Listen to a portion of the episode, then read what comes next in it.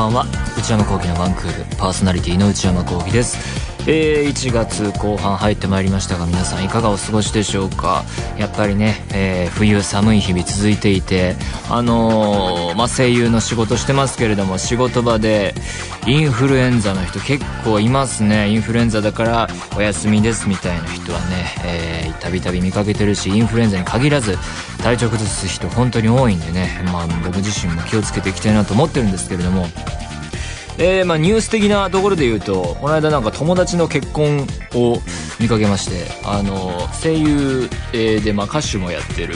戸松遥さんが結婚したっていうね、えー、僕はあの彼女と同い年で学年一つ上、えー、かな。であの昔からちょこちょこと共演してて会うと結構話す、えー、ような、えー、感じで、まあ、すごい面白い人で、まあ、近年はね割となんか飲み友達っていう感じで、まあ、他の人含めて、えー、何人かとよく飲んでたりするんですけれども去年もね、えー、結構何度か飲んでたんですけれどもまあ結婚については Yahoo ニュースで知りましたけどね。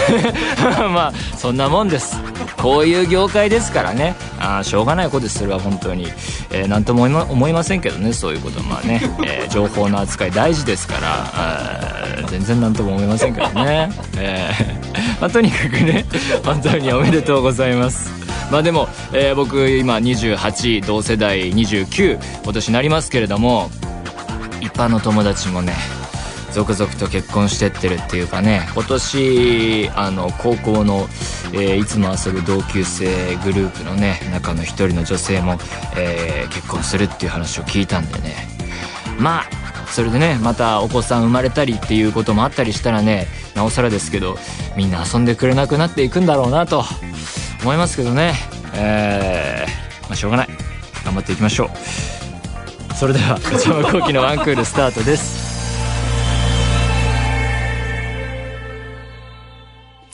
えー、お便りを紹介していこうと思います。えー、ラジオネームひろかさん。内山さん、スタッフの皆様こんばんは。いつも楽しく拝聴しております。最近疲れを感じていることがありメールしました。えー、世の中スマホアプリが溢れすぎではないですか？アプリ創世期は電気屋さんの会員カードがアプリになることで保証書が管理できることに感動しました。え、そんなのあるんですか？洋服屋さんのアプリでコーディネートを見られることで欲しいものに目星をつけて在庫を確認後、買い物に行くことができて便利さを感じていました。へえ。ただ、月に一度も使わないことに気づいてしまいました。ほう。使用頻度が少ないアプリでなぜ容量を減らしているんだろうと日々思うのですが、スマホアプリに保管しているからいいかと思い捨ててしまったものがいくつかあるのでアンインストールできません。ほうほう。キャッシュや画像をこまめに削除して容量を確保する虚しい生活をしています。内山さんはスマホアプリと上手にお付き合いされているイメージがあります。いやー、そのご紹介いただいたやつ全然知らなかったんで、ね、全然上手じゃなさそうですね。お買い物と同様に十分に吟味してからインストールされているのでしょうか容量断捨離のコツなどお持ちでしたら教えていただきたいです。朝お布団から出たくない季節ですが、風邪などにはお気をつけください。これからも楽しみにしています。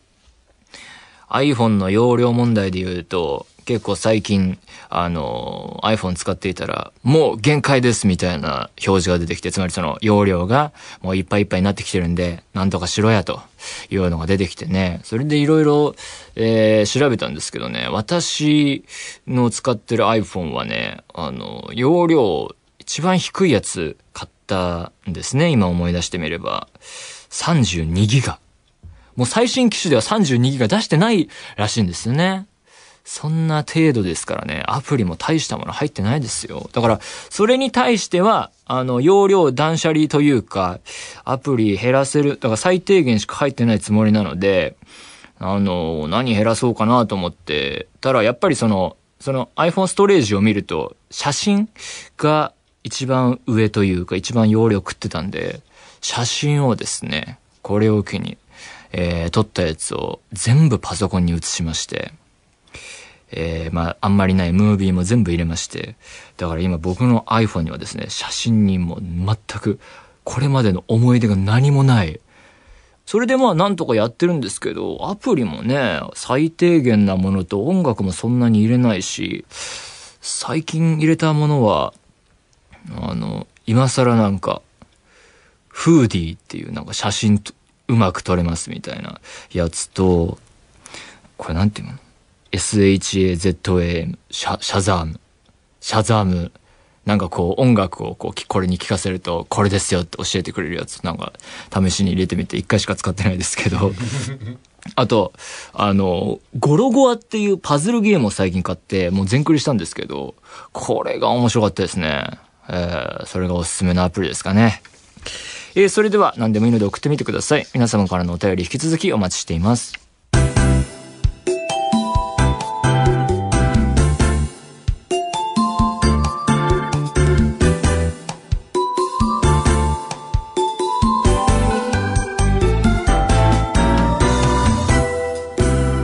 内山幸喜のワンクール。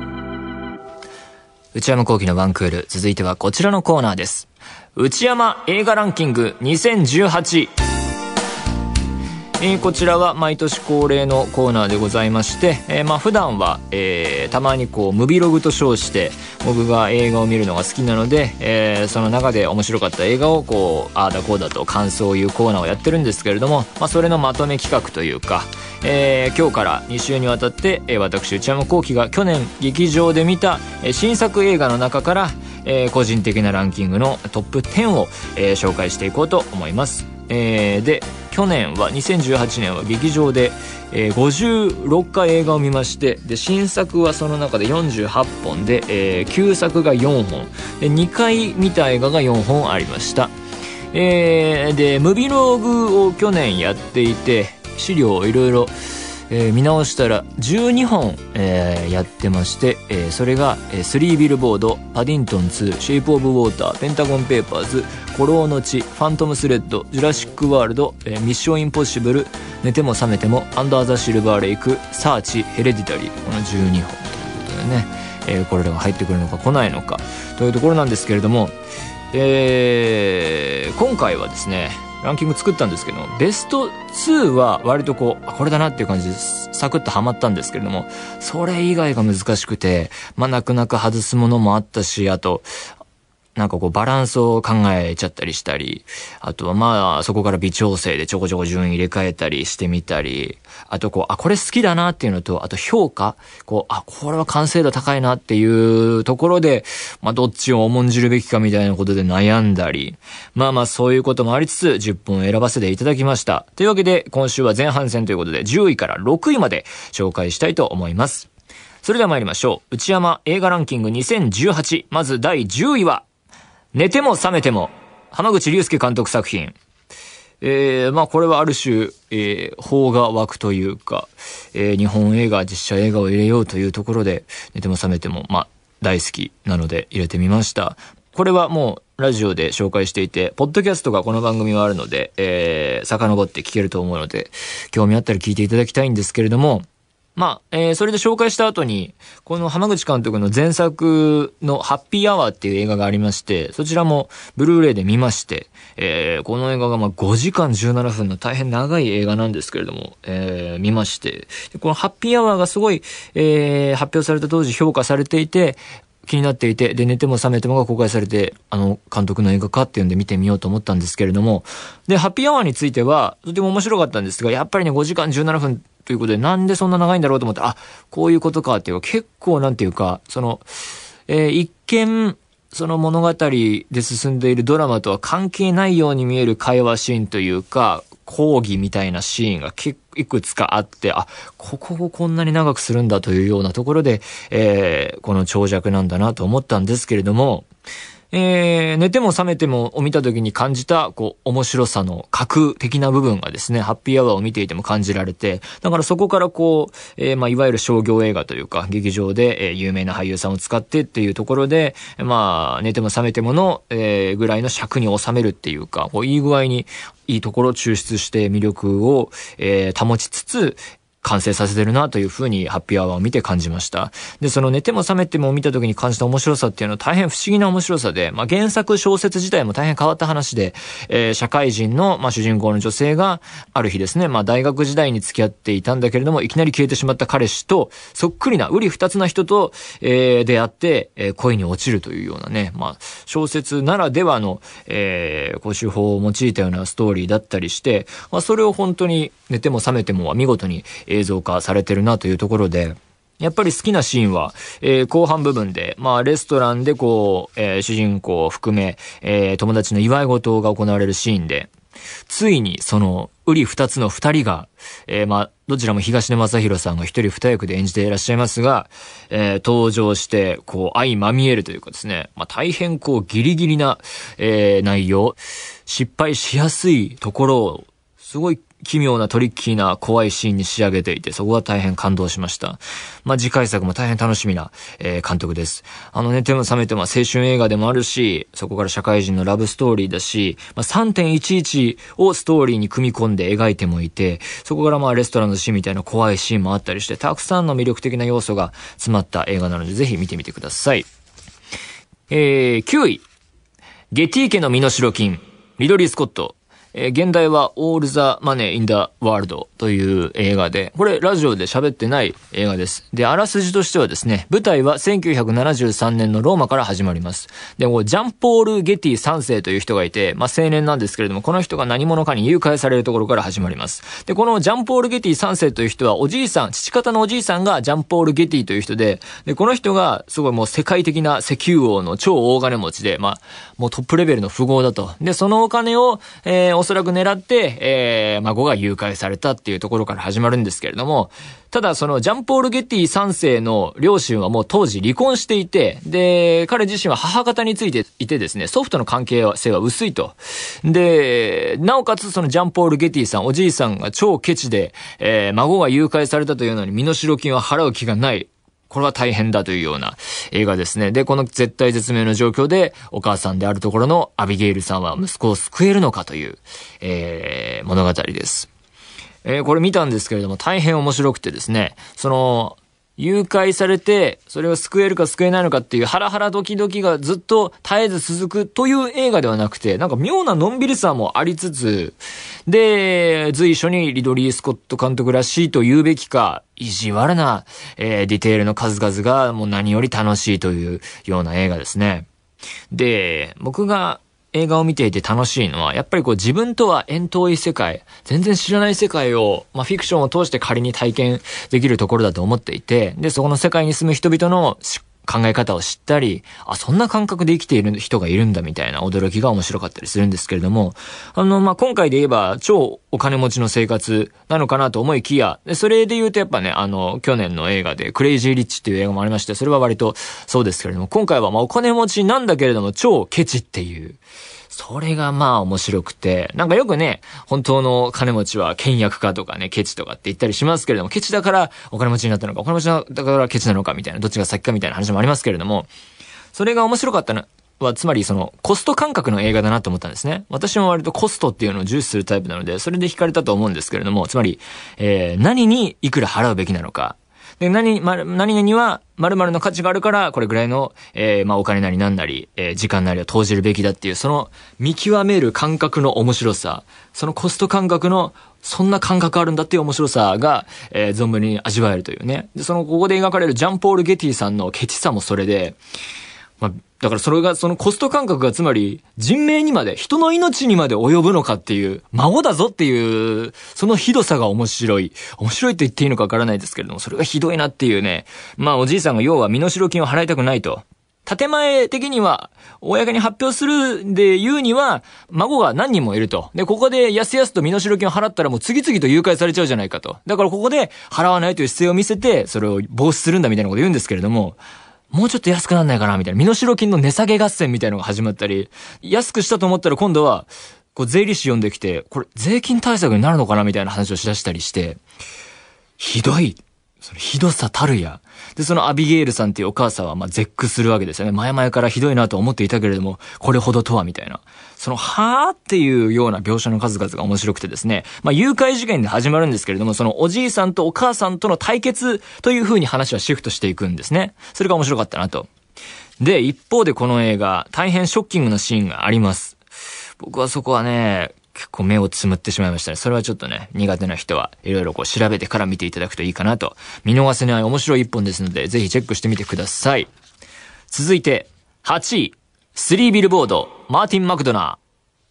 これはラジオで話しましたね。なので、ポッドキャスト等でも追ってほしいんですけれども、えー、まあ、えー、お母さんが主人公で、えー、娘さんが何者かに殺されてしまったと。で、その犯人探しを、えー、独自に、えー、その田舎町が舞台なんですけれども、独自に始めてしまって、町が大騒動になっていくという映画なんですけれども、この映画の魅力は、見て思ったのはやっぱ、エモいなって思ったんですね。で、マーティン・マクドナーという人は演劇で評価されて、で、映画に進出してきた人で、なのでこう、映画的に、まあ映画的が何かっていうのは難しいですけれども、映画畑だとどうなのかなと思いつつ見たんですけれども、まあ見てたらすごい感動というか心動かされ、泣かされるシーンがいくつもあって、物語もよくできてるし、先が読めない展開ばかりだし、そしてそこで描かれる登場人物たちの印象が前半と後半でガラッと変わるというか、で、そのガラッと変わり方も、えー、その描写の積み重ねによって大変す、なんていうかな、なるほど、それはそうなるなとか、あ、この人にはこういう面もあったっていうことが、まあ、そういえばあれで伺い知れるなみたいなのがあったという感じで、まあ大変よくできてるなと。で、その登場人物の印象が変わるっていうのは、まあ日常でも、えー、大事にしたいなと思う、最近思う感覚で、つまりその他人とか他者に対して、こう一面的なイメージを押し付けないというかね、そういうふうに捉えないというか、で、その、えー、そうしてしまうと、そのイメージとずれた時に、なんか裏切られたとかね、えー、いう風な感じで起こりがちですけれども、まあ人間はそんなに単純じゃないよなっていうのを、まあこういう映画を通して、えー、学ぶというかね、そういう新たな考えにたどり着くっていうのも大事かなと思っていて、で、それで言うと、こう、まあ物語とキャラクターの関係って難しくてですね、そのキャラクター、例えば、えー、アニメとかだと顕著ですけれども、まあ、キャラクター、キャラっていうとやっぱりこう、ずっとえー、全体的に統一された行動だったり思考を取るっていうのが、まあ、何々キャラっぽいみたいな。それが統一されてなきゃいけないっていう考え方もあるんですけれども、で、それで一方で反してしまうとキャラ崩壊とか言われますけれども、そのキャラ崩壊をうまく扱えば、えー、例えば映画では面白さにつながるんじゃないかなと思っていて、で、スリービルボードで言うと、そのディクソンっていう、まあ、キーキャラがいてですね、まあ、悪徳警官なんだけれども、えー、家に帰るとお母さんと仲良く二人暮らししていたり、で、後半話が進んでいくと、あ、まさか彼がそんな行行動を取るのか、みたいな。そこだけ取り出すと、ある種キャラ崩壊みたいなことなんだけれども、そこに、えー、まで、たどり着くまでのシーンを丁寧に積み重ねることによって感動を呼ぶ作りになっているという。まあだからそれも一つ、えー、テクニックだなと思うんですけれども、まあただ一方で、脚本上、えー、物語の構成上、たまたま何々が起こるみたいな偶然の展開でドラマを進める。ところがちょっとこう見ていて、あるいは見終わった後気になった部分があったんですけれども、それもですね、いろいろこう思い返して考えてみると、あ、でも、たまたまだけど、でも前半のあの描写があるから、それは必ずしもたまたまとは言えないよなとか、でも、あの街に舞台を設定するとそうでもないよなとか思い返したりして、まあまあまあよく考えられてるな、練られてるなというふうに、えー、考え直したりした映画でした。まあ、とりあえずね、3ビルボード必見の一本だと思います。続いて、第7位。ペンタゴンペーパーズ、スティーブン・スピルバーグ監督。これもラジオで話しましたね。まあ今更スピルバーグ監督を褒めてもしょうがないな、みたいな部分もあるんですけれども、だし、その時代物で、えー、まあいい役者さん、トム・ハンクス、メリル・ストリープ。まあ、うまいじゃないですか。で、事実見ても、あ、うまいなって思う、えー、ばかりなんですけれども、それプラスメッセージ性。今回で言うと、メディアと権力の関係。そして、えー、メリル・ストリープ演じる女性が、えー、男性社会と立ち向かうみたいな、女性と仕事の関係みたいなメッセージ性も乗っけてあってって、まあそりゃいいだろうっていう感じで、まあ思い返してみても単純にこう映画の出来、映画の出来って言っても一言で語れないですけれども、その映画、えー、完成度みたいなところで言うと、まあぶっちぎりで1位なのかなとも思いつつ、そこはでもその好みと、えー、愛情の関係というか、そういうのも鑑みて、だし、まあスピルバーグ、監督のこういう映画がいいっていうのはみんなわかってるしなっていうのもありつつで、ここに置きました。で、この映画は、70年代の、まあ、ニクソン政権と、えー、戦った新聞社の人々の奮闘を、えー、描く物語なんですけれども、まあ、大変ね、まあ、地味な話なのに面白いっていう凄みがあってですね、えー、2018年に日本で公開された新作なのにもかかわらず、もう、もうすでにクラシック映画というか、そういう風格があってですね、なんかもう新作にして名作入りみたいな感じで、まあすごいなっていう。で、撮影もかっこよくて、えー、ヤヌス・カミンスキー、撮影監督によるいつものコンビで、まあフィルム撮影が行われていてですね、そのルックもまあかっこよくて、で、それがまあ時代性の再現に、すごい、えー、力になっていて、えー、まあこれもね、まあ地味な話でそんなに派手な展開もないのに、まあ泣かせる映画で素晴らしかったですね。しかもそれ、これを、あの、レディープレイヤー1の作業と並行しながらなのか、その合間なのか、早技でかなりすごい、えー、ポンポンポンと撮ってしまったっていうのがね、まあすごいですよね。信じられないことですね。こんなん撮れちゃうんだっていうね。スピルバーグ、すごいという映画ですね。えー、続きまして、6位、アンダーザ・シルバーレイク、デビッド・ロバート・ミッチェル監督。これもラジオで紹介しました。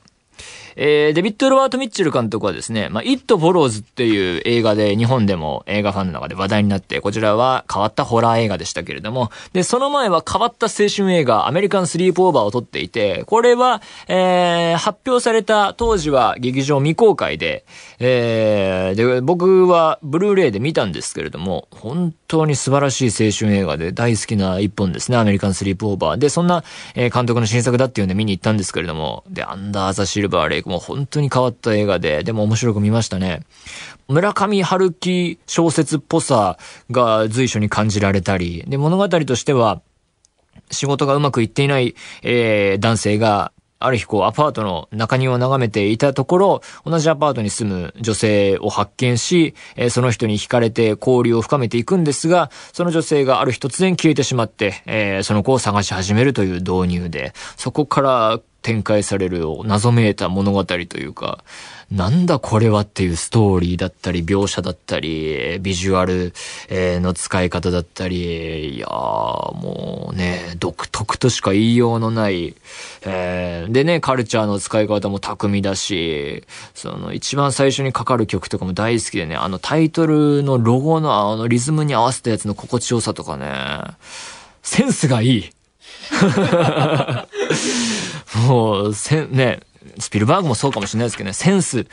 はやっぱり努力によって積み重なるのか、生まれ持ったものなのか、わかんないですけども、センスがいい。で、やっぱり好きなシーンは、見た人みんなが印象に残ってると思うんですが、ソングライターっていうですね、これまたよくわかんないキャラクターと出会ってですね、でもすべての古今東西の、えー、ポップソング、名曲は私が作りましたみたいな、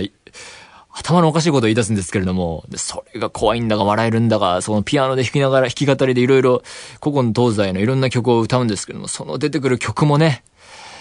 やっぱバックストリートボーイズの I want it that way が出てきた時、ほんと爆笑シーンでしたね。なんか久々にこれ聞いたなって、この映画でこの曲を聴くとはって思ったしね、笑っていいんだか怖がっていいんだかわかんないようなところが面白かったですね。素晴らしいシーンでした。で、アンダーザ・シルバーレイクにも関わっている、この A24 っていう映画会社が近年大変気になっていてですね、えこの会社自体2012年から始まった会社らしいんですけれども、あの、大変最近は変わった映画だったり、そして評価されたり、アカデミー賞も取りましたし、で、ヒットも、えー、ちょこちょこ出しているような大成功中の映画会社で、えー、近年で言うとヘレディタリーとか、えー、ディザスターアーティストとか、レディーバード。これね、去年見逃しのや、大きいやつですね。僕これ見れてないですね。あ、ゴーストストーリーとか、えー、もうちょっと遡るとグリーンルームとかですね。結構、あ、これも見た、あれも見たっていうのがね、あの、ぎゅっと凝縮されたぎあのリストの中にいくつも見つかるような素晴らしい会社で、今後もね、この路線のまま、ね、やっぱりちょこちょこヒットも出しつつ、えー、こういうアンダーザ・シルバーレイクみたいな変わった映画もやりつつみたいなね、独自路線で A24 頑張ってほしいなと思っております。あのロゴをオープニングで見ると、お、いいかもしれないっていう感じでね、テンションの上がる会社ですね。えー、ぜひぜひ面白い映画これからも作ってほしいなと思っております。というわけで、6位まで紹介してまいりました。また来週やりますのでよろしくお願いいたします。以上、内山映画ランキング2018前半戦でした。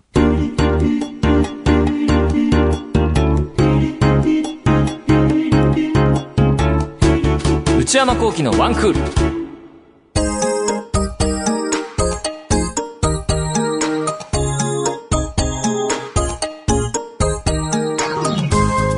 内山幸喜のワンクール、そろそろお別れのお時間です。今週は映画ランキングやってまいりましたが、皆さんいかがでしたでしょうか？まあ映画で言うと、アカデミー賞のね、えー、ノミネート発表だったり、授賞式もね、結構、えー、近くなってきたので、それも楽しみですよね。あのー、配信系のネットフリックスとかがオリジナルで手掛ける映画も本当に充実してきていて、あれらをノミネートさせるのかどうかみたいなのはね、今後の熱いテーマだと思ってますね。えー、本当なんか時代の流れ、過渡期なんだろうなっていう気が本当にして、そこにいることが、なんかこうドキドキしつつ、えー、やっぱり面白いですね、それは。番組では引き続き皆様からのメールをお待ちしています。現在募集中のコーナーは、オープニングトーク用のトークテーマを提案していただく、内山さん、これで1分お願いします。買い物不詳な私、内山の財布をこじ開けられるような買いな商品をお勧めしていただく、内山さん、これ買いです。今抱えている悩みをなるべく詳しく教えていただく、お悩みプロファイル。皆様のブルーな思い出をポエムにしていただく、ブルーポエム。そして、皆さんの身の回りにいるマイペースすぎる人を報告していただく、内山さん、打ち上げ来ないってよ。他にも最新の流行を少しだけ覗いてみるトレンドハッシュタグ。私が最近見た映画についてただひたすら語るムビログ。そして話題になっているエンターテインメント作品などの普段は表に出ない関係者の方にお話を伺う中の人インタビュー。これらのコーナーで取り上げてほしい商品や作品、人物なども募集中です。すべてのメールはこちらのアドレスでお願いいたします。one.joqr.net one.joqr.net 番組公式ツイッターアカウントは、アットマーク、one アンダーバー joqr です。こちらもぜひチェックしてみてください。えー、ポッドキャストも配信中です。あの映画について喋ったのはそっちを、えーチェックしていただければと思います。更新時間は毎週金曜日のお昼12時予定です。それではまた来週、さようなら。